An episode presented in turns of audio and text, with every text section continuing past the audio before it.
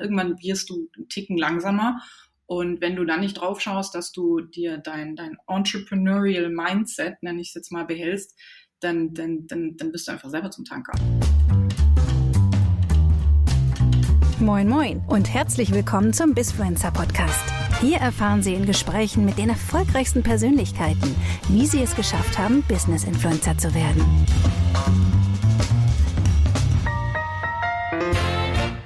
Herzlich willkommen zum Bisfluencer Podcast. Heute mit einer ganz besonderen jungen Dame, der lieben Monique Höll. Hallo Monique. Hallo. Schön, dass du da bist. Wir können uns sogar sehen, äh, für diejenigen, die uns äh, über die gängigen äh, Audioplattformen hören. Wir basteln gerade auch mit einem Video äh, einer Videopodcast.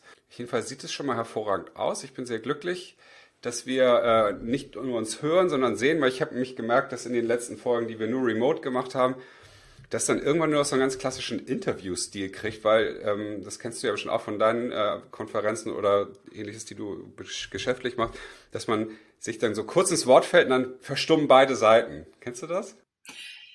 Ja, in der Tat.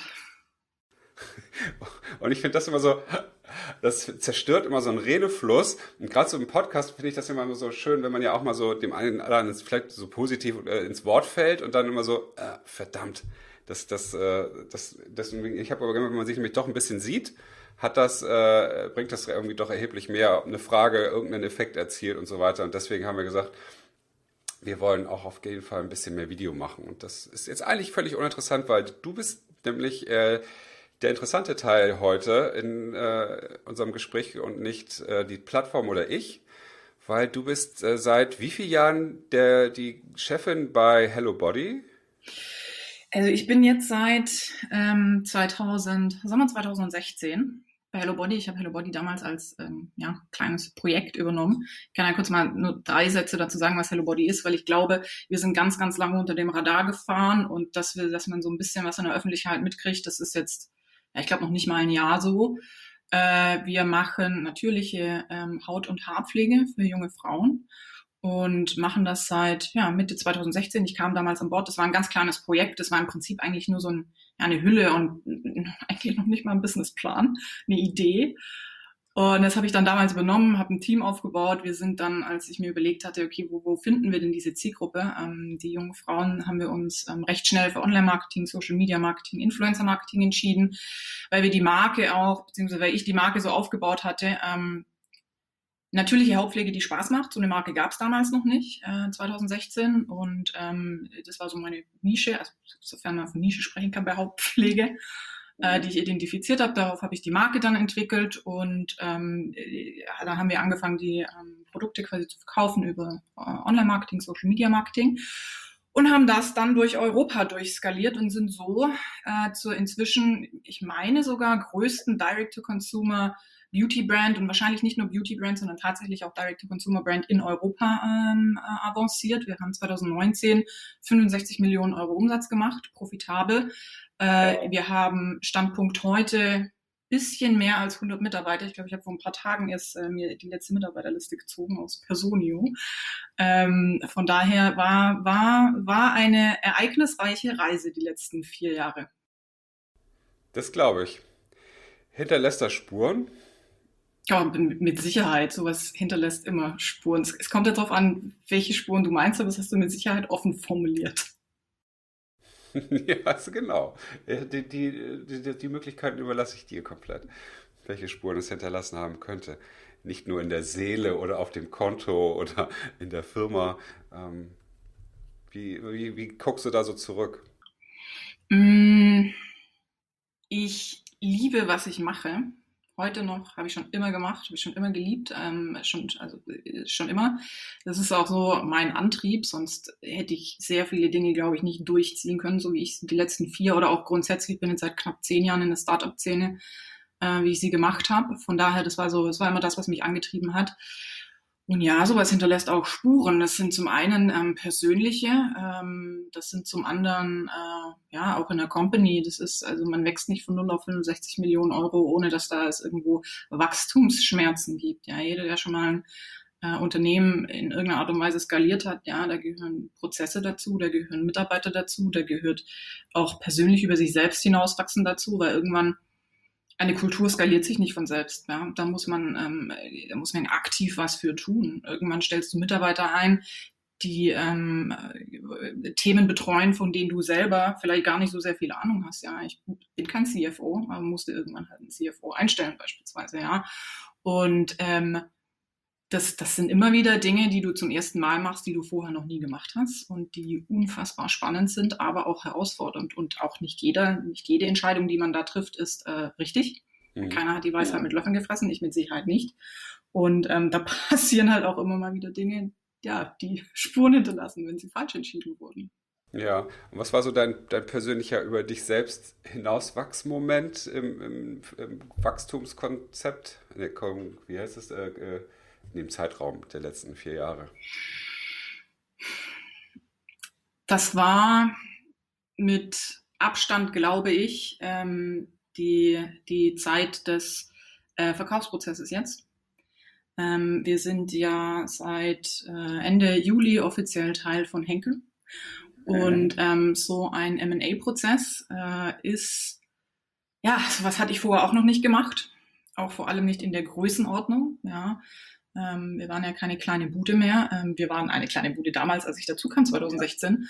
Und dann innerhalb von wenigen ja, Monaten und Jahren so dermaßen über sich hinaus zu wachsen, dass man irgendwann ähm, Verkaufsgespräche führt mit mit den Gesichtern der Industrie, äh, das, das sind ja Kontakte, die hätte ich ja vor drei Jahren im Leben nie gemacht.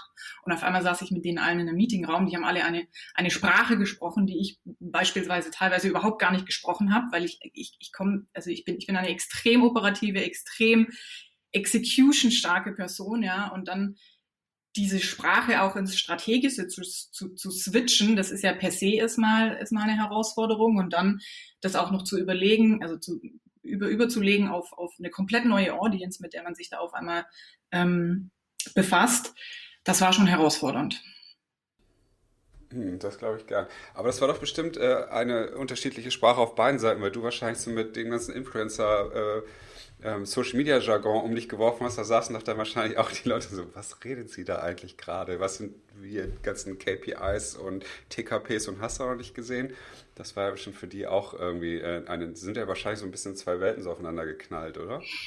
Ja, vor allem, weil man halt auch sagen muss, dass ähm, Direct to Consumer, so wie wir das jetzt machen und auch, wenn man noch ein bisschen mehr reinzoomt, Influencer Marketing, das ist eine relativ äh, in Anführungsstrichen neue Bewegung und vor allem für, für die Old Economy, ja, die sehr, sehr stark ist in, in Offline-Vertrieb, in, in, im, im Retail, ähm, die jetzt auch gemerkt haben, vielleicht über die letzten Monate während äh, Corona, dass das ähm, vielleicht nicht das Einzige ist, was sie können sollten.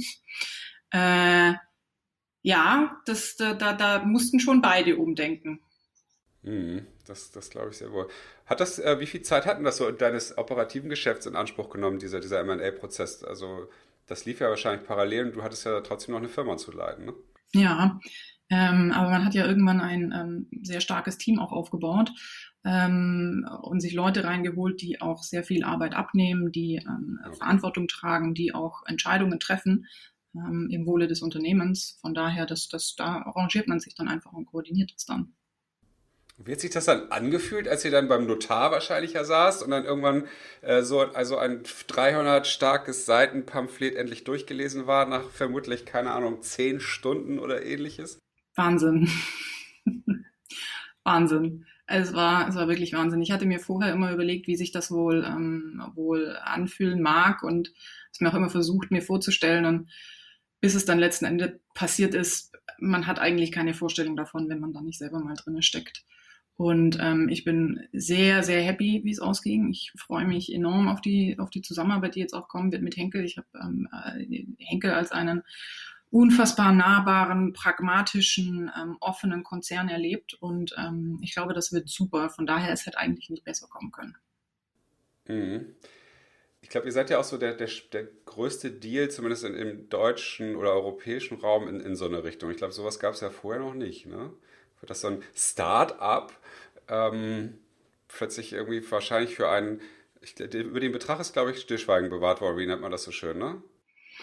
Ähm, ja, also wie du sagst, über, über, den Betrag selber ist Stillschweigen vereinbart worden. Ähm, aber ja, es gehört schon, es, es gehört schon so mit zu, mit zu dem Größten, glaube ich, was die, was die Startup-Szene äh, so erlebt hat. Mhm.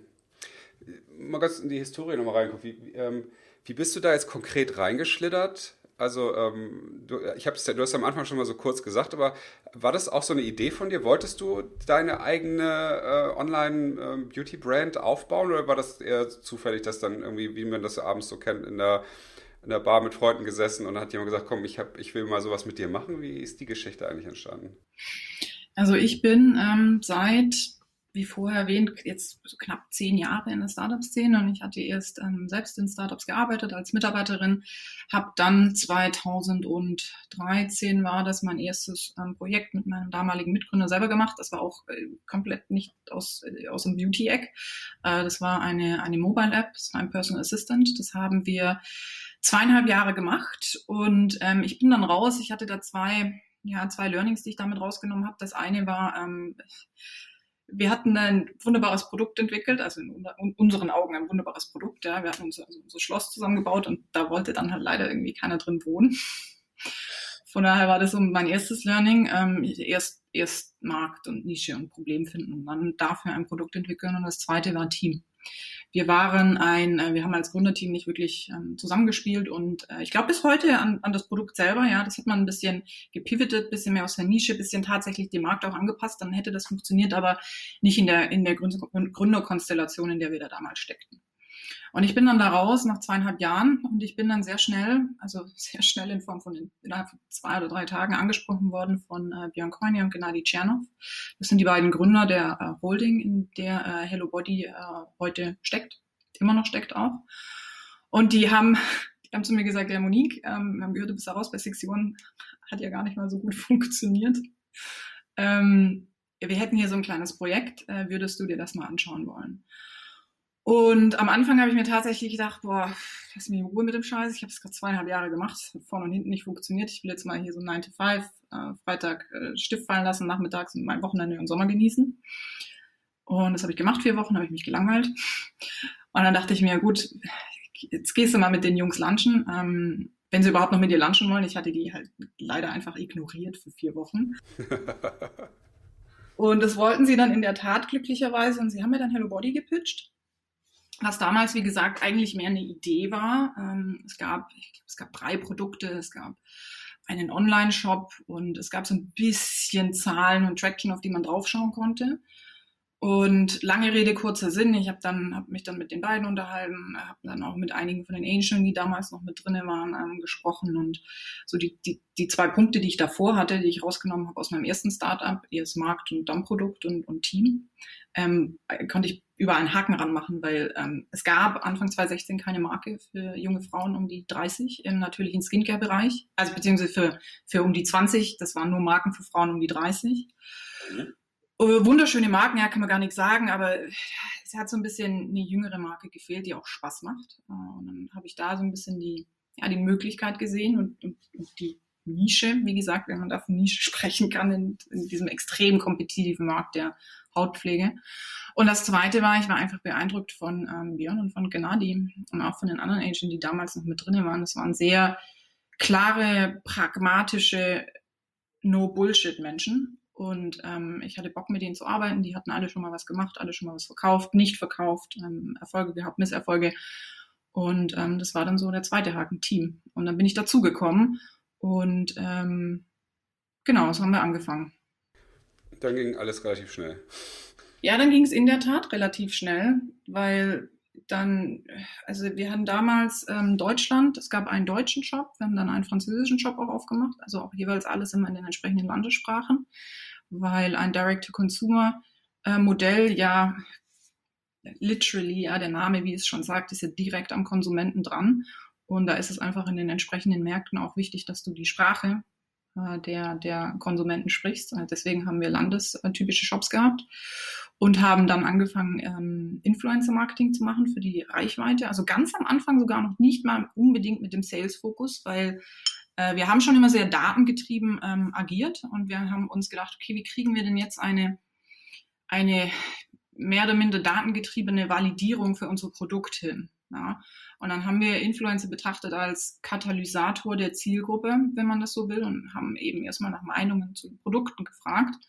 Und ähm, die Meinungen waren so positiv, dass die Influencer auch angefangen haben, über, über unsere Produkte zu sprechen auf Social Media. Und es war halt damals, Anfang, Mitte 2016, war, steckte Influencer-Marketing in Europa noch komplett in den Kinderschuhen.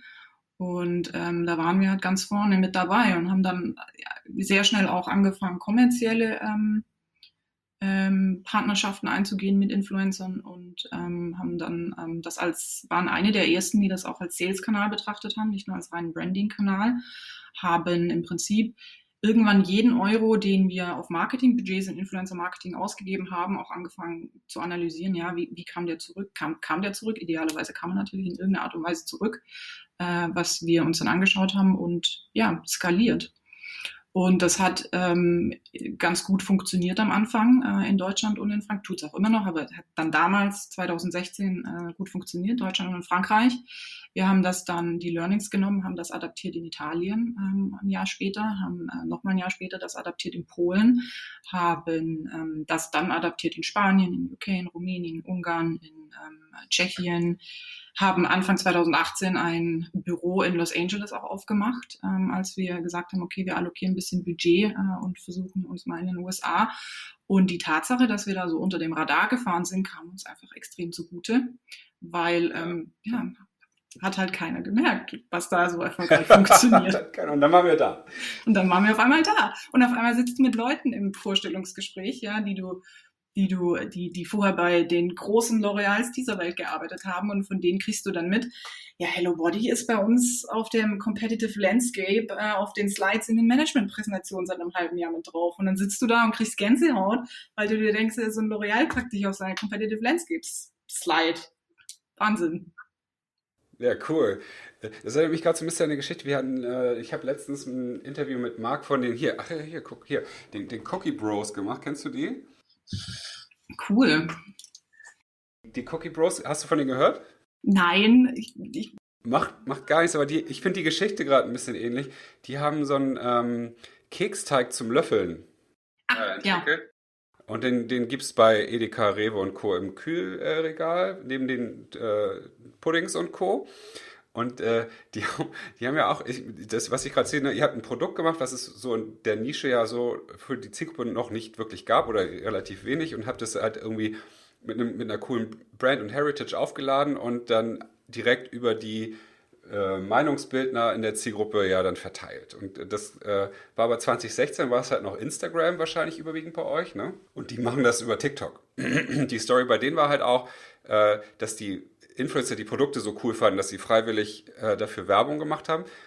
Plus, dass äh, die Fans unbedingt das Produkt haben wollten und dadurch der Druck auch seitens der Retailer bei denen natürlich äh, größer wurde, äh, das Produkt zu listen. Und äh, was ich da jetzt einfach gerade sehe und so schön finde, dass es einfach äh, rekonstruierbar ist, dass es gar nicht so eine einzigartige Sache sein muss. Ihr, natürlich ist jetzt für euren Bereich, also für, für Beauty, eine junge Zielgruppe, habt ihr sozusagen die, die Gap geschlossen, aber es gibt ja so viele Lücken für andere kreative Menschen, äh, da noch was zu füllen. Und weil es ja heißt ja immer, ich, ich komme ja nur aus dem Influencer-Management, oh, das ist so blöd, weil für jeden Handschlag, den die tun, muss eine Marke ja Geld zahlen heutzutage. Und äh, ich glaube, das stimmt zum einen, aber zum anderen ist ja oft auch so, wenn du ein richtig geiles Produkt hast, ist die Wahrscheinlichkeit einer äh, gratis oder wie auch immer gearteten, zumindest attraktiven Kooperation total gut möglich. Also ich glaube, das ist, damit steht und fällt es einfach, dass man ein extrem äh, cooles Produkt hat, wo der Influencer selber auch weiß, wenn er sich mit diesem Produkt zeigt, hat er auch was davon. Oder sie vielmehr in eurem Fall. Ne? Und das äh, war ja, glaube ich, auch bei euch der Fall, dass die Influencerinnen gesagt haben, guck mal, ich habe hier was richtig Cooles, das ist was Besonderes und deswegen lädt es ja auch die Marke des Influencers damit auf. Absolut. Ähm, das ist ein sehr guter Punkt, den du ansprichst, weil am Ende Influencer Marketing geht ganz, ganz viel auch, ja, um Influencer selber sind auch Marken. Ja, die arbeiten auch an ihren eigenen Marken. Und wenn die Mehrwert darin sehen, mit, mit einer anderen, egal ob das jetzt Skincare oder Cookie Dough oder was auch immer das ist, Marke zusammenzuarbeiten, weil das gut ist für ihre eigene Marke, ähm, dann ähm, merkt man das in der Regel auch dem Content an. Und da geht's noch nicht mal so sehr um, da bekommt man Free Reach und Free Stories, ja, da geht's auch darum, dass ähm, man Enthusiasmus, ja, das merkt man einer Story an. Und es sind für sehr analytische Menschen ähm, äh, extreme, ähm, ja, die haben da manchmal Schwierigkeiten zu verstehen, dass ein Enthusiasmus über ein Produkt, den man nicht, den kannst du nicht bezahlen, ja, dass der sich auch direkt in kommerziellem Erfolg niederschlägt.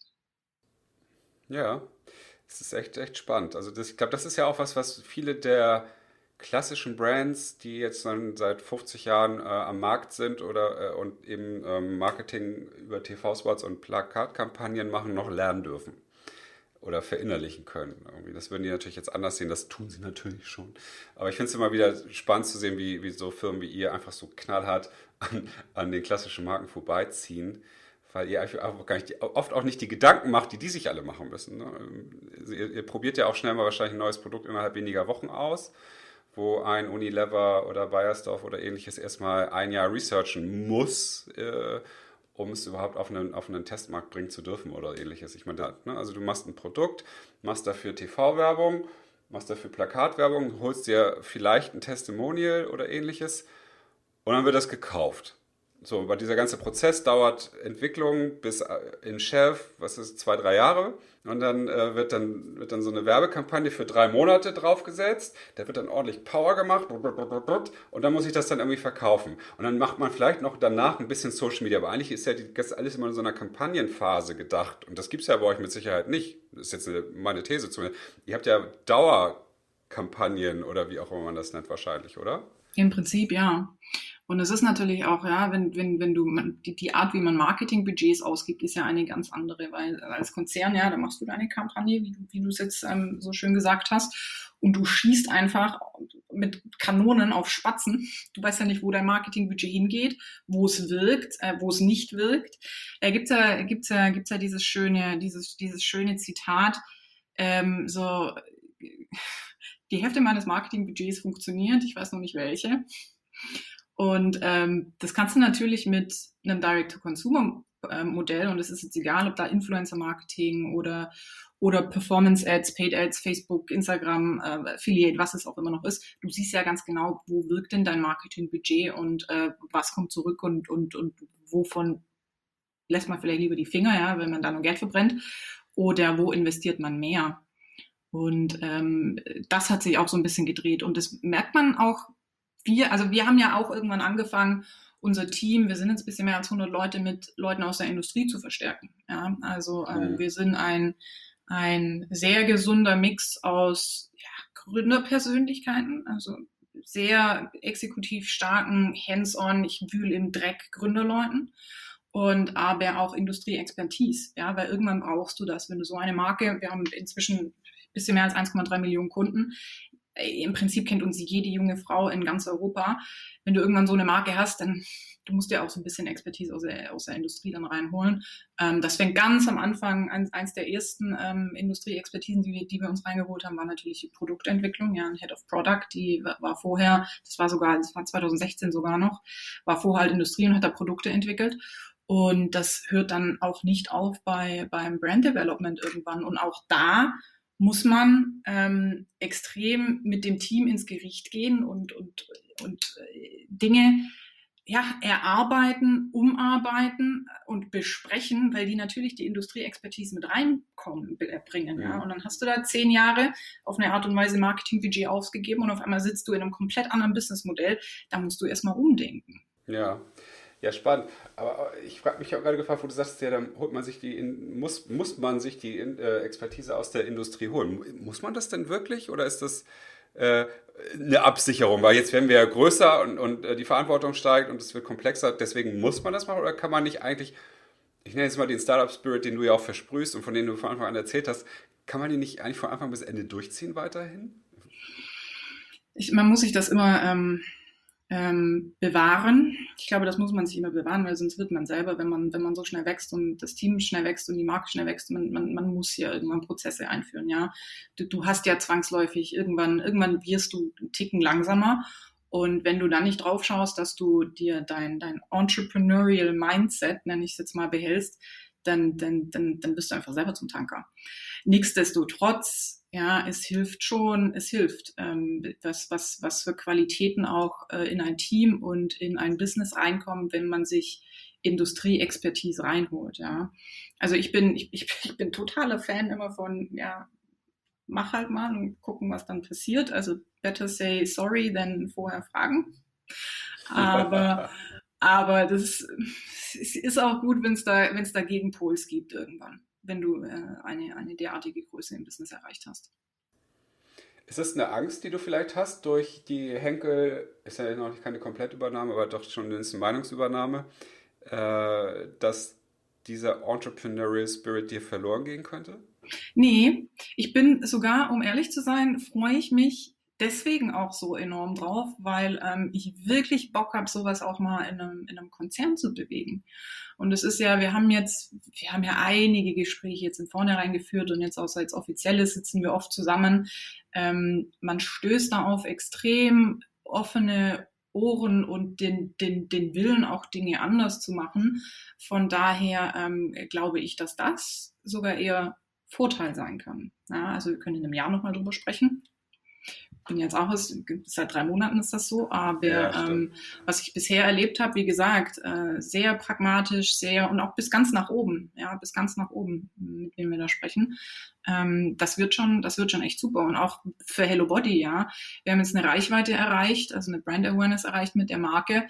Ähm, natürlich denken wir darüber nach, wo, wo, wo geht denn das nächste Wachstum? Wo kommt das nächste Wachstum her? Ja, kommt das ähm, aus den Kanälen, in denen wir aktiv sind? Kommt das vielleicht aus anderen Kanälen? Kommt das vielleicht aus anderen Märkten? Ja, denkt man vielleicht auch international in andere Richtungen? Ich meine, innerhalb der EU ähm, ein Produkt zu skalieren ist relativ einfach, ja, äh, im kosmetischen Bereich. Das ist in der EU gelauncht, dann kannst du im Prinzip in jeden Markt gehen.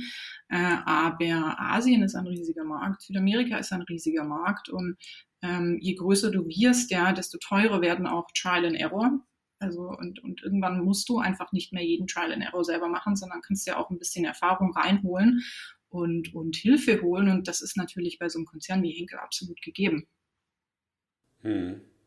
Ja, das stimmt wohl. Ich glaube, ich glaube, das ist ja auch, äh, das ist ja nicht nur der, der Umsatz und den Gewinn, den ihr mit eurem Unternehmen oder mit eurer Marke macht, den Henkel spannend findet, sondern eben genau auch das Know-how und den Spirit, den ihr ja transportiert, der so ein Unternehmen, glaube ich, ja extrem spannend findet, die wissen, dass es einen Change im Marketing, einen Change in der äh, Menschenführung äh, geben muss und die wahrscheinlich ein bisschen äh, wie dieses Kaninchen vor der Schlange ja hier und da auch sitzen, vielleicht jetzt nicht unbedingt Henkel, aber andere vielleicht schon, die sagen, fuck, es funktioniert zwar noch alles, aber ich merke, da draußen passiert irgendwas und ich habe keine Ahnung, wie ich dem äh, entgegentreten soll. Ne? Also das finde ich schon spannend.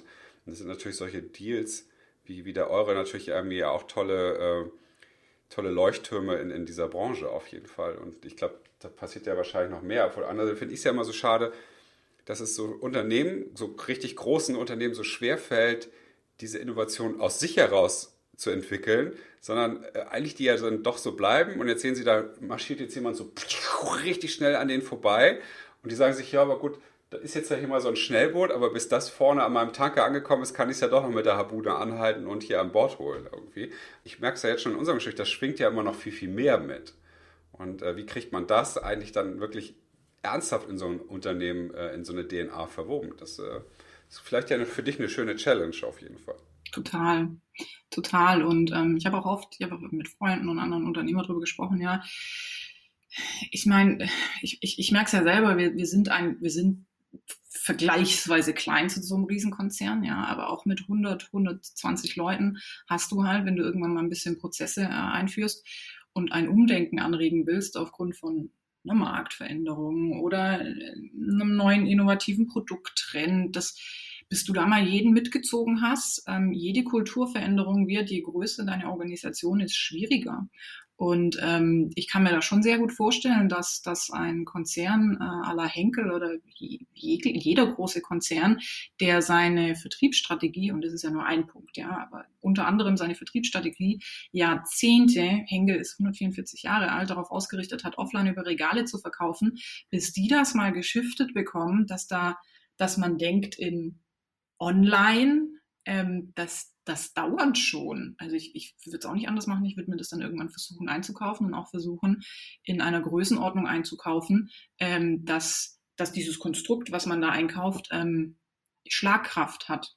Weil ich kann mir den besten E-Commerce-Guy äh, on Board holen, ja, wenn der nur gegen Wände rennt, ähm, dann hat der halt auch irgendwann keinen Bock mehr. Ja.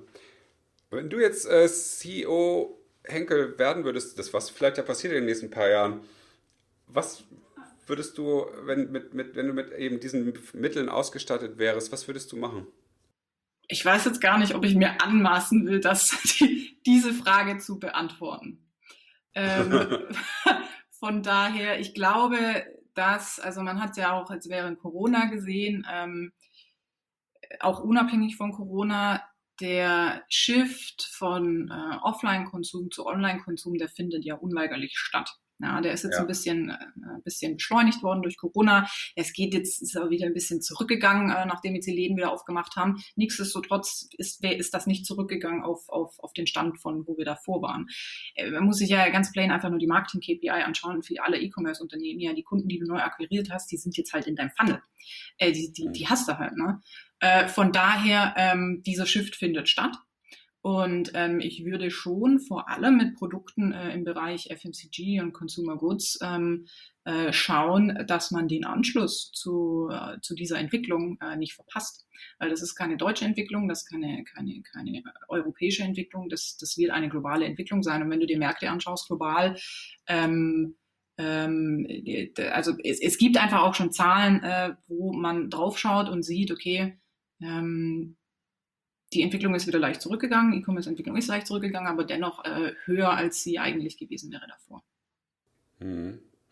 Mir, fällt gerade auf, während wir da äh, so äh, drüber reden, ist, dass ich ja eingangs gesagt habe, wir wollen gar nicht so viel über Henkel reden. ich habe mir auch gedacht, ich habe mir ganz am Anfang, wir hatten am Anfang drüber gesprochen und dann war deine erste Frage, habe ich schon mit Henkel beantwortet und währenddessen dachte ich mir so, na, eigentlich war das nicht der Plan.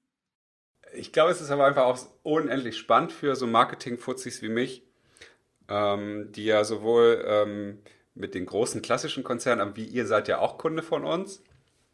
Ähm, äh, das ist halt, finde ich halt spannend. Ne? Es ist halt irgendwie was ganz Besonderes, aber trotzdem ist es. Und ich sehe, ich höre da ja auch raus, was es dich, äh, was dich daran motiviert und so. Und das, darum geht es ja eigentlich, es geht ja viel mehr um dich als um, als um deine Brand, die natürlich, ich glaube, das ist schon eins wahrscheinlich zur Zeit auf jeden Fall. Aber das ist, das ist, frage ich mir, wie, wie trennst du das? Was machst du denn, äh, wenn du nicht Hello Body bist?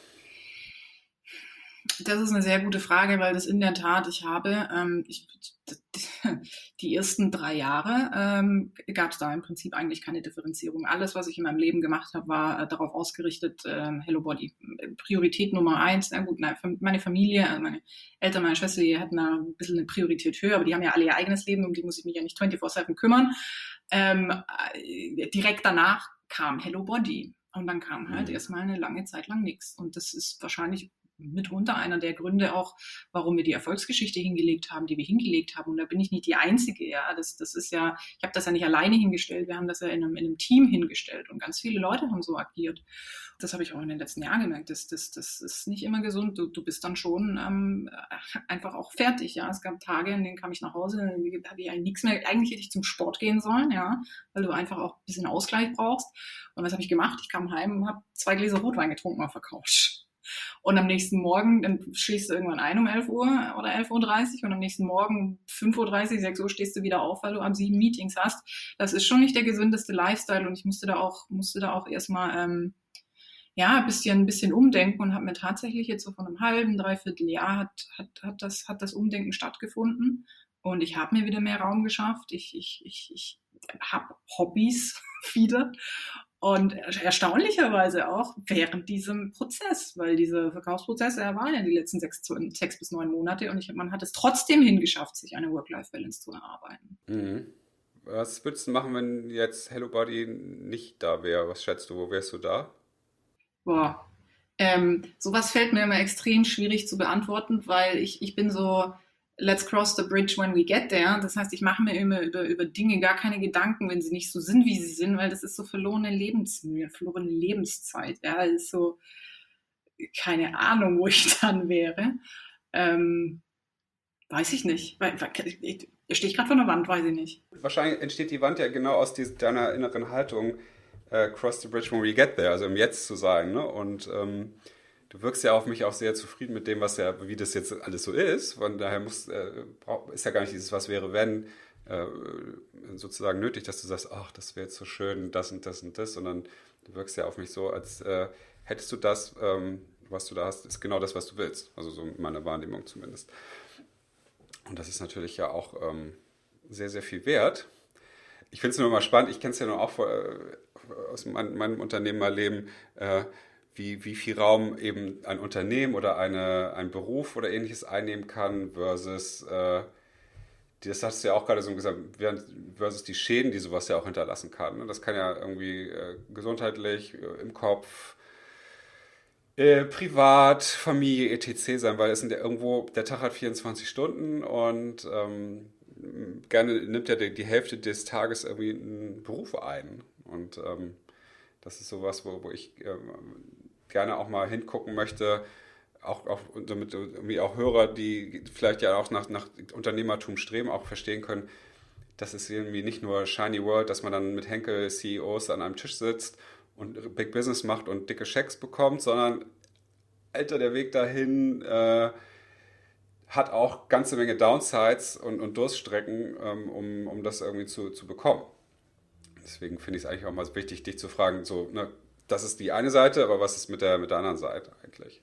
Ja, das ist richtig. Man sieht, es gibt ja immer dieses, dieses, dieses metaphorische Beispiel, Beispiel mit der Spitze des Eisbergs. Man, man sieht ja immer die Spitze des Eisbergs, alles unten drunter siehst du nicht.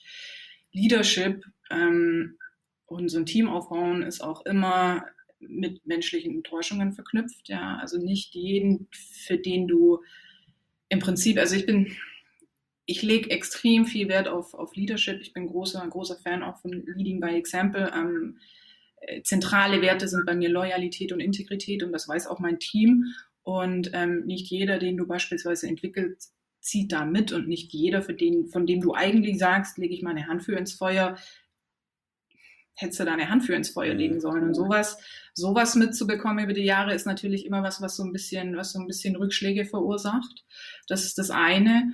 Ähm, das andere ist, ich hatte auch Begebenheiten, wo ich beispielsweise in der Presse in Interviews Dinge gesagt habe, die ich hätte nicht sagen sollen. Hinterher bin ich, bin ich einmal durchs, durch den Kakao gezogen worden von sämtlichen wichtigen Stakeholdern in der Company. Sowas passiert halt, sowas nimmt man mit und da muss man sich ein entsprechendes Fell aneignen. Oder ja, hier, ähm, bestes Beispiel, wir hatten ähm, äh, Anfang ähm, im März, glaube ich, fing das an mit, mit einer sehr negativen Stimmung auf Social Media, auch äh, unter anderem angetrieben von einem deutschen Comedian, ähm, der da sehr viele Influencer auf dem Kieker hatte und auch mich persönlich als Person irgendwann parodiert hat in einem seiner Videos.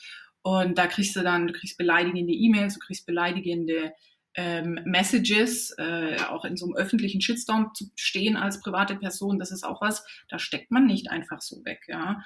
Ähm, also da gehört schon sehr viel dazu und sehr viele ein, also sehr viele ja, Schläge auch, die man einsteckt für, für dieses Business, für dieses Team, für diese Company. Und nichtsdestotrotz, ich, ich, ich, ich, ich würde es nicht missen wollen. Ich würde alles wieder so machen. Und ähm, letzten Endes finde ich die Rückschläge sogar eigentlich gut, weil ich merke, dass ähm, ich, dass sie mir helfen, an mir selber zu arbeiten. Und ich arbeite sehr gerne an mir. Ich, ich, dieses, dieses Gefühl, über sich hinauszuwachsen und grundsätzlich zu wachsen, ist was, was mich auch immer antreibt. Also Wachstum und Challenge. Und äh, von daher schaue ich da eigentlich sogar eher positiv mit drauf. Aber sie sind auf jeden Fall da und in dem entsprechenden Moment sind die auch erstmal mit sehr vielen negativen Gefühlen behaftet. Du warst ja eine Zeit lang sozusagen Influencer bei Accident äh, für, für, für, für eure Marke. Und das, das sagtest du, dass da, da hast du dann auch irgendwie unschöne Nachrichten gekriegt. Das finde ich immer mal spannend, weil ich glaube, das kennt, kennt der normale Influencer schon, der weiß damit wahrscheinlich umzugehen. Äh, aber das trifft ja dich, die du ja eher in zweiter Reihe oder sogar dritter vielleicht sogar bist, in der Wahrnehmung zumindest. Äh, wie trifft dich denn das dann? Also ich muss sagen, es war nicht mein erster öffentlicher Shitstorm. Okay. Ich hatte, ich habe einmal bei ähm, der Höhle der Löwen mitgemacht mit meinem Venture davor. Ähm, das lief auch nicht grandios. Äh, das, da, da stand ich damals schon sehr im negativen öffentlichen Diskurs. äh, und habe da, hab da damals die komplette, diese, diese emotionale, diesen emotionalen Prozess, den man da durchgeht, wenn einem sowas passiert, den bin ich damals schon durchlaufen und deswegen war das dieses Jahr im März, es war ja so, ja, okay, bin der dann dat, konnte ich recht gut damit umgehen. Ähm, den, die, die ersten, das erste dicke Fell, was ich mir da ange, angearbeitet habe, war ta tatsächlich damals, das war 2014, ich glaube, wir waren in der zweiten Staffel oder sowas mit dabei. Und ähm, ja, damit, damit gehst du halt um. Grundsätzlich muss man sich äh, so oder so überlegen, äh, wenn man Kopf einer, egal welcher Company ist, äh, wie man mit Shitstorms umgeht, weil sowas kann immer mal passieren. Ja? Und ob dann du im Zentrum stehst oder ob das äh, Projekt, für das du da verantwortlich bist, im Zentrum steht, man muss da immer einen differenzierten Blick drauf haben und ähm, ja, sich eine Strategie ausarbeiten, wie man damit umgeht. Das ist das eine und das andere auch Influencer, ja, das jeder Influencer war auch mal eine Privatperson. Ja, also inzwischen stehen die in der Öffentlichkeit, das ist richtig, aber auch da, die haben sich halt eine, eine entsprechenden ja, Mechanik und Mechanismus angearbeitet, wie die mit sowas umgehen. Aber auch für die gab es mal ein erstes Mal. Und auch für die, die mussten lernen, wie, wie gehen sie mit negativer Kritik um. Ähm, von daher, das kann man immer gar nicht so einfach abtun. Nee, das glaube ich schon. Das sehe ich, ja, sehe ich ja auch immer wieder bei uns. Und als denn dieser, diese kleine Shitstorm-Phase war, war, hat das denn tatsächlich einen Impact gehabt auf den Absatz oder war das eher einfach nur so ein Sturm im Wasserglas, dass sich kurz alle aufgeregt haben und jetzt ist wieder alles wie immer? Oder war das, war das schon, wo ihr gemerkt habt, so, oh, das schadet uns jetzt auch? Hm, naja, weder noch. Also Auswirkungen auf Absatz nicht unbedingt, Sturm im Wasserglas jetzt aber auch nicht unbedingt. Man darf halt nicht vergessen, also zwei Punkte. Zum einen darf man nicht vergessen, ähm, dass Hello Body ja keine deutsche Marke ist, sondern wir haben einen europäischen Absatzmarkt und die Fragmentiertheit der Märkte äh, im europäischen Markt führt natürlich auch dazu, dass Bewegungen in Deutschland, in Frankreich beispielsweise überhaupt gar nicht wahrnehmbar sind. Ja. Und andersherum. Von daher, äh, das, das, das ist natürlich was, was uns da in dem Fall zugute kam. Nichtsdestotrotz darf man nicht vergessen, ja, wenn einer deiner großen Absatzkanäle ähm, äh, Influencer Marketing ist und Influencer Marketing dann Angst haben, sich äh, zu äußern, gar nicht mal unbedingt nur zu Hello Body, sondern damals hatte man ja grundsätzlich so ein bisschen ja. Angst, sich zu äußern. Ähm, ja, da, da muss man dann schon behutsam auch äh, vorgehen und sich überlegen, ähm, wie kommuniziere ich jetzt, auch wie gehe ich mit meinen Werbepartnern um, weil ich sage immer, Influencer Marketing ist ein qualitativer Kanal, ja, das ist nicht wie Google Ads, wo du einfach irgendwie Budget draufschüttest und dann skaliert das. Da muss man schon auch ähm, ja, Beziehungen managen und auf Emotionalitäten von Menschen eingehen.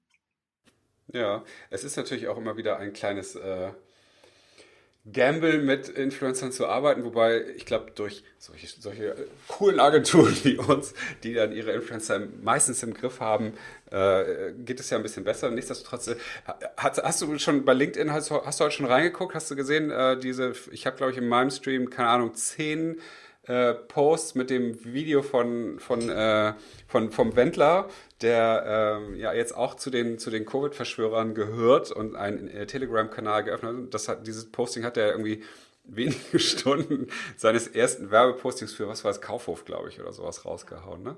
Kaufland, ach ja, das war es, genau. also wenn ich jetzt sowas sehe, da, das ist dann halt so, so einer, einer der gigantischen Momente, wo ich denke, ja, das, das ist natürlich die, die, wenn wir bei Großkonzernen saßen ne, und, und denen dann gesagt haben, hier Influencer-Marketing mit Leuten mit großer Reichweite ist, ist wirklich total toll. Und da sitzen ja manchmal auch die Leute äh, aus der Legal-Abteilung dabei, die ja dann immer so machen, auf gar keinen Fall, das können wir alles nicht machen. Weil es kann ja sowas passieren. Und ich immer so, nee, das kann nicht passieren. Das habe ich auch noch nie erlebt, so ungefähr. Und jetzt so, kommt so einer mit, mit Anlauf und so, haut so mit so einer Baseballkeule so einmal, einmal in die Werbelandschaft rein. Äh, boah, ich finde das so krass irgendwie. Wie denkst du über Ja, aber man, man, muss dazu sagen, dass Kaufland ja sehr gut reagiert hat. Das war Freitag, ich glaube Freitag nach Freitagabend um 19 Uhr oder sowas, also auf jeden Fall eine Zeit, in der man nicht mehr im Büro sitzt und sich mit seinen Kollegen abspricht. Und Kaufland hat trotzdem hinbekommen, ähm, da Freitagabend nach Feierabend noch drauf zu reagieren, ähm, eine öffentliche Aussage dazu zu machen, Stellung zu beziehen, die, ähm, die, die, äh, die Marketingpartnerschaft zu kündigen, also sich zu, zu, zu distanzieren. Ähm, das ist schon eine, eine, finde ich, eine Leistung, äh, was Kaufland da geschafft hat. Das kann man den hoch anrechnen. Und die haben es ja somit auch geschafft, diesen, diesen Shitstorm ins Positive zu drehen. Ja? Und das ist ja, von daher haben so Unternehmen, und das ist jetzt auch letztendlich egal, ob es ein Konzern ist oder was Kleines, ähm, da geht es gar nicht so sehr um den Shitstorm, weil sowas kann dem Influencer-Marketing leider immer passieren. Ähm, sondern tatsächlich darum, wie du damit umgehst. Ja. Ja, das stimmt. Also ich, es ist halt immer ein Marketingkanal, der ein bisschen dynamischer ist als und unberechenbarer als äh, ein Retargeting oder was auch ähnliches. Ne? Aber es macht sehr spannend. Das ist doch, ich finde es super spannend. Ich, ich, liebe diesen. Ja, ja ich, es gibt ja auch nichts, glaube ich, wo du ein stärkeres Bonding erzeugen kannst zwischen deiner Marke und, und deinen dein, dein, äh, Kunden oder Fans oder wie auch immer. Ähm, Du bist ja nun auch äh, hier als Gast bei Bisfluencer und Bisfluencer sind ja eben Influencer im B2B-Bereich. So haben wir sie ja getauft und da sehen wir dich ja auch drin. Ähm, wenn ich dich jetzt frage, wie siehst du so deine innere Verpflichtung als Business-Influencerin? Würdest du darauf was antworten?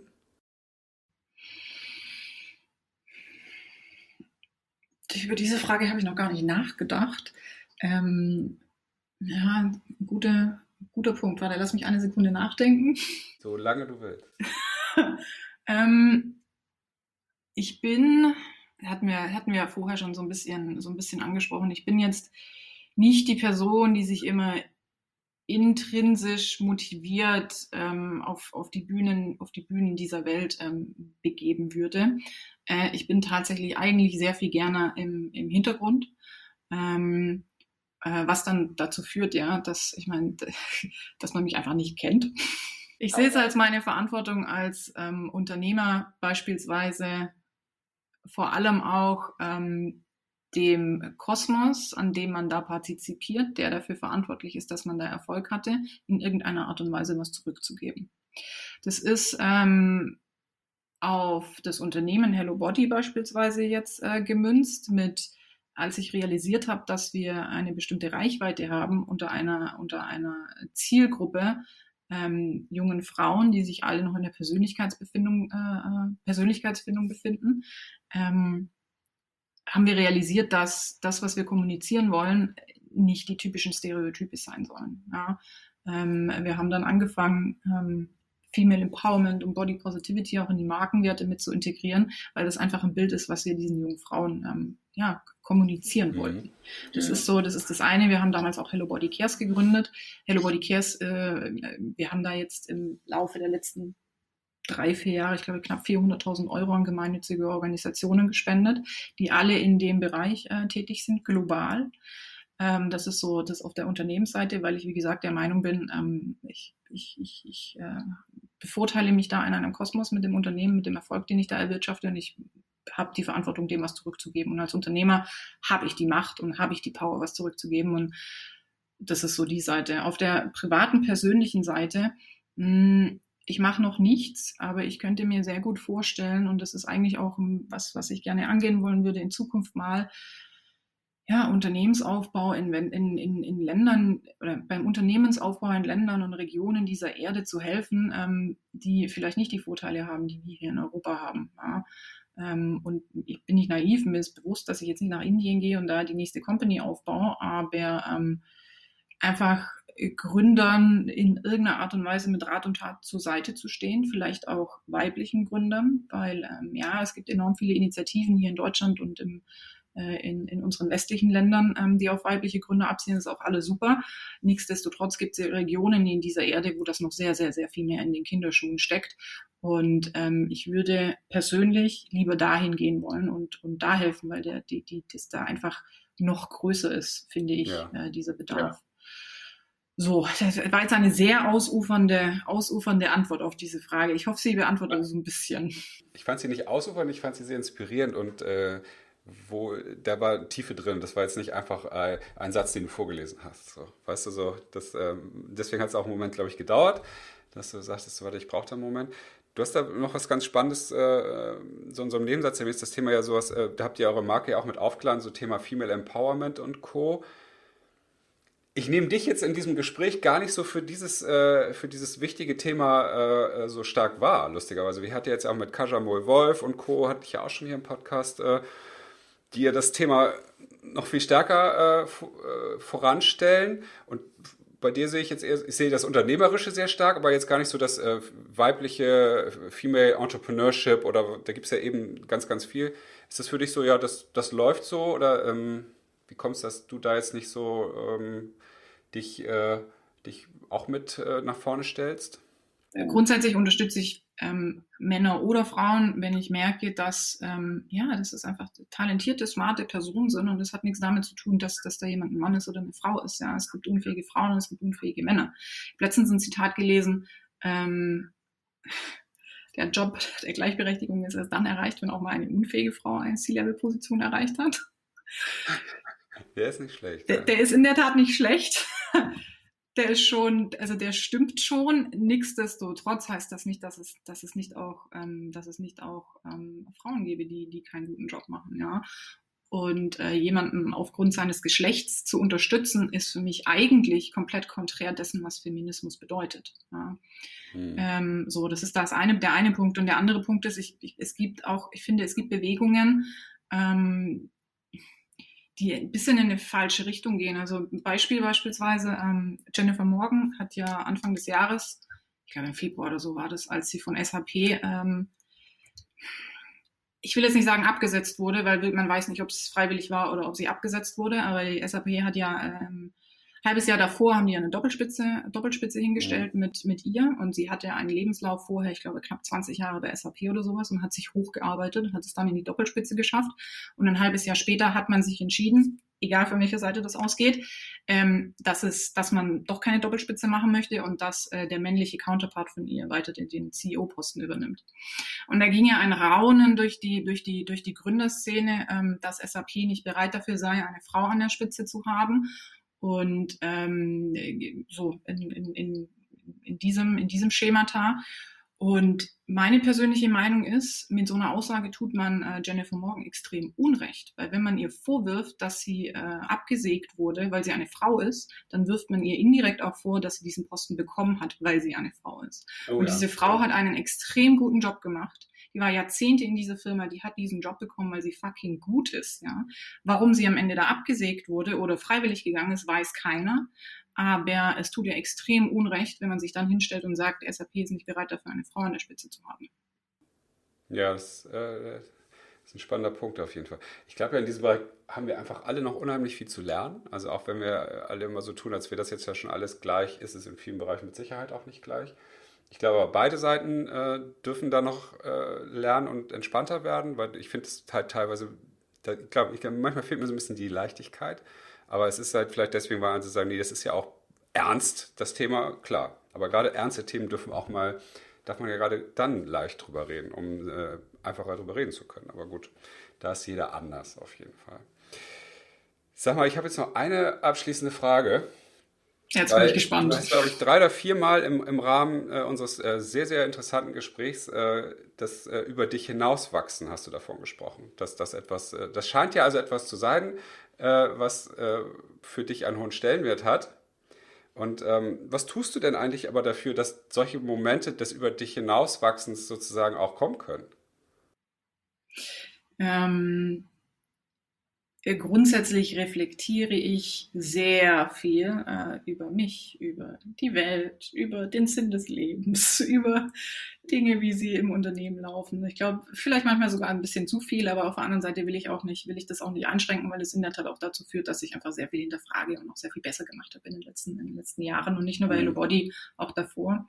Das ist so das eine, ist einfach eine Charaktereigenschaft, die ich habe. Ich gebe mich in der Regel nicht unbedingt immer zufrieden mit Erklärungen. Ich muss immer ganz genau verstehen, warum etwas so ist, wie es ist. Und es ist komplett egal, ob das mit Emotionen von mir zu tun hat. Äh, warum habe ich jetzt eine bestimmte Emotion oder ob das mit einem Businessprozess zu tun hat oder ähm, mit sonst irgendeiner anderen Bewegung. Das ist das eine. Und das andere ist, ich bin sehr großer Fan von Coaching. Ähm, wir stellen auch in, bei Hello Body und auch bei Invincible Brands ähm, jeder ja, Senior-Position einen Coach zur, zur Seite und ich habe ich hab auch einen Executive Coach seit ähm, zwei Jahren jetzt, mit dem ich ganz viel über, über sowas spreche, ja, der mich auch challenged auf, auf bestimmten Dingen. Und ich kann mich noch ganz genau erinnern, mein erster Termin mit ihm, ähm, da habe ich, ich glaube, eine Dreiviertelstunde lang habe ich mich einfach nur beschwert über irgendwas, was da wieder. Ich habe im Prinzip da nur gejammert, Dreiviertelstunde lang. Ja. Der hat mir zugehört, ganz ruhig. Und nach einer Dreiviertelstunde guckt er mich so an und sagt so, also wenn ich eins nicht leiden kann, dann ist, wenn man mich voll jammert. Nachdem ich eine Dreiviertelstunde lamentiert hatte.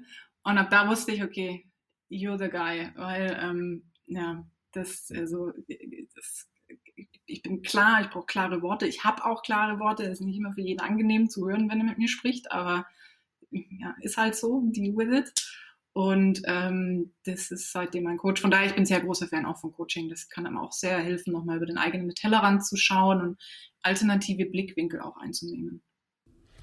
Das finde ich super spannend, ähm, dass du auch sagst, dass es bei euch in der äh, sozusagen in der Unternehmensführung auch fest integrierter Bestandteil ist. Ich glaube, das äh, ist ja so ein bisschen vom Bizfluencer auch die Grundidee von Leuten wie dir zu lernen. Was kann ich nutzen für mich, äh, um da sozusagen auch äh, besser zu werden, mich weiterzuentwickeln. Und das kam bis jetzt ehrlich gesagt, glaube ich, noch gar nicht auf in den letzten äh, 33 Folgen, ähm, dass sozusagen Coaching auch dem, dem Menschen dabei hilft, nicht nur äh, seine persönlichen Probleme ähm, aufzuarbeiten, sondern eben auch ähm, im Business weiter wachsen zu können. Ich meine, das ist natürlich komplett miteinander verwoben. Also ne, wenn du dich persönlich weiterentwickelst, wirst du dich auch immer geschäftlich weiterentwickeln. Das ist ja auch so meine These. Aber viele sagen ja, ich will ein Business-Coaching machen. Ich so, wie willst du das eigentlich trennen? Also jede Form von Coaching ist doch immer auf einer persönlichen Ebene mit Sicherheit auch, weil du aufgrund von bestimmten, ne, ich habe immer Probleme mit meinen Sales-Leuten, keine Ahnung, ja, aber dann wird es ja ein Problem sein, was nicht in deinem Führungsstil unbedingt ist, sondern vielleicht in dir persönlich, weil du mit solchen Leuten irgendwie ein Thema hast oder weil die andere Werte haben als du oder so. Ne? Und das verstehst du natürlich nur, wenn du auf deiner persönlichen Ebene auch arbeitest. Aber das wollen Menschen ja oft getrennt wissen. Ich bin auch überzeugt davon, dass je höher du, ähm, ja gut, jetzt denkt man in der Startup-Szene immer nicht so gern hierarchisch, aber je, je höher man äh, kommt auf einer irgendwie auch immer gearteten Karriereleiter, je mehr Personalverantwortung man auch hat beispielsweise, desto mehr geht es eigentlich gar nicht mehr um Hard Skills, sondern um Soft Skills und die haben immer auch damit zu tun, wie du persönlich tickst und was du für eine Person und eine Persönlichkeit hast. Hm. Ja, das stimmt schon. Ja, super spannend. Monique, ich, äh, ich sehe dich schon nebenbei auf deinen Chatverlauf gucken. Ich glaube, ich habe dich schon über Gebühr beansprucht. Wahrscheinlich hast du deinen nächsten Termin äh, schon um 13 Minuten überschritten. Richtig. Äh, dann lass uns doch jetzt einfach ähm, dieses sehr, sehr inspirierende Gespräch äh, für heute zumindest sein lassen. Ich fand es echt, echt cool und ähm, auch die tiefen Einblicke, die du äh, freundlicherweise gegeben hast, die eben nicht nur auf den Henkel-Deal und ähnliches, was, was die Leute natürlich interessiert, äh, zurückzuführen ist, sondern eben auch, was dich antreibt. Und das äh, gerade jetzt zum Schluss, dieses persönliche über sich hinauswachsen, finde ich ja, ist auch ein Thema, was mich immer wieder umtreibt und seine Komfortzone zu verlassen, denn dort, äh, jetzt mal wieder Quote sprech, findet halt die Veränderung ja statt und die Weiterentwicklung ne? und äh, eben nicht ähm, nur auf der Couch. Von daher, ähm, vielen, vielen Dank. Gibt es noch abschließende Worte, die du vielleicht in die Welt hauen möchtest? Dann hast du jetzt nochmal die große Gelegenheit dazu.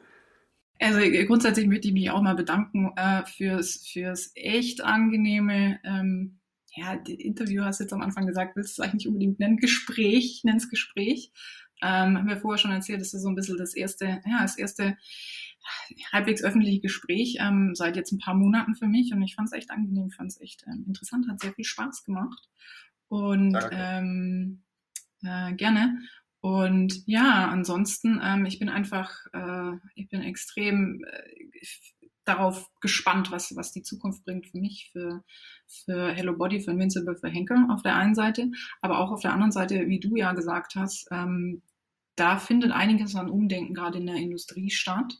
Ähm, und ähm, bin, bin gespannt zu sehen, was da in den nächsten, ich vermute zwei, drei, vier Jahren, was es da noch für, für Entwicklungen gibt, ähm, außerhalb, meinem, außerhalb meines persönlichen Kosmoses und auch ähm, mit wem du potenziell da noch sprechen wirst in, in der nächsten Zeit, der in irgendeiner Art und Weise da partizipieren wird. Ja, ich glaube auch. Also ich, äh, das ist ja irgendwie Zufall. Ich habe jetzt nicht zielgerichtet ja auch so nach ähm, einem Interview mit, mit äh, jemandem wie dir aus diesem Bereich gesucht, sondern das fand ich einfach spannend. Und ich hatte den Sebastian Johnston, kennst du den? Von, von Vivere. Das ist so eine äh, Firma hier in Hamburg, die auch so eigene Direct-to-Consumer-Brands äh, aus, aus dem Boden stammen, die selber auch in Hamburg herstellen, ihren ganzen Kram. Competition also. Und, wie bitte? Competition also. Ja, ja, aber die machen ganz viel. Die haben, glaube ich, 80 verschiedene Brands in 20 verschiedenen Bereichen oder sowas. Ne? Die gucken halt datengetrieben, was wird, äh, was wird gerade viel gesucht und dann bauen sie das relativ schnell innerhalb von zwei Wochen. Fand ich aber auch mega spannend, weil das ist ja auch so dieses, äh, wir haben, wir sehen einen Bedarf und der wird schnell gedeckt. Ne, das ist bei euch ja ähnlich. Und äh, mit wem habe ich denn gerade noch gesprochen? Ach, da kommen noch so ein paar andere lustigerweise aus diesem Bereich, die jetzt irgendwie ähm, diesen ganzen Direct-to-Consumer-Markt äh, für, für Beauty und Co. halt aufräumen. Nicht nur Beauty, für FMCG-Produkte. Das war ja vorher eher so, das lohnt ja nicht, weil wir kaufen bei Amazon ein Deo, ne, so, weil wir die Unilever-Geschichte, äh, die ja mal gesagt haben, warum verkaufen wir nicht auf Amazon, machen sie jetzt ja mittlerweile auch, aber dann immer so ein Sechser-Tray und so. Ja, das ist natürlich schwieriger, aber äh, es geht. Ne? Muss man ja nur ein paar. Ich glaube, das disrupted gerade richtig gehen. So ein bisschen so, was die Banken vor, vor fünf bis zehn Jahren gespürt haben und jetzt richtig doll haben, kommt jetzt in den, in den nächsten großen Bereich. Und das ist natürlich spannend, so wenn jemand wie du jetzt auch schon ganz vorne dabei bist. Deswegen würde ich dich bestimmt auch nochmal behelligen, um mal zu hören, äh, was sich da eigentlich noch getan hat. Sehr gerne, sehr gerne. Ich freue mich drauf. Bedanke mich sehr, dass du dir jetzt hier die Zeit genommen hast und ähm, bedanke mich auch bei allen fürs Zuhören und dranbleiben. Ich denke, das war eine extrem äh, gute Folge ähm, zum Thema äh, Personal, wie nenne ich es mal, Persönlichkeitsentwicklung und äh, die Möglichkeiten dafür auch fürs Business zu sehen und ja, wie schnell das gehen kann, äh, von null auf viele, viele, viele äh, na, was sage ich jetzt, viele, viele Mitarbeiter und Co. Äh, anzuwachsen ähm, und dann irgendwie wirklich was zu verändern. Und äh, danke, danke, danke und bis ganz bald euch allen. Ähm, wiederhören und tschüss. Ciao.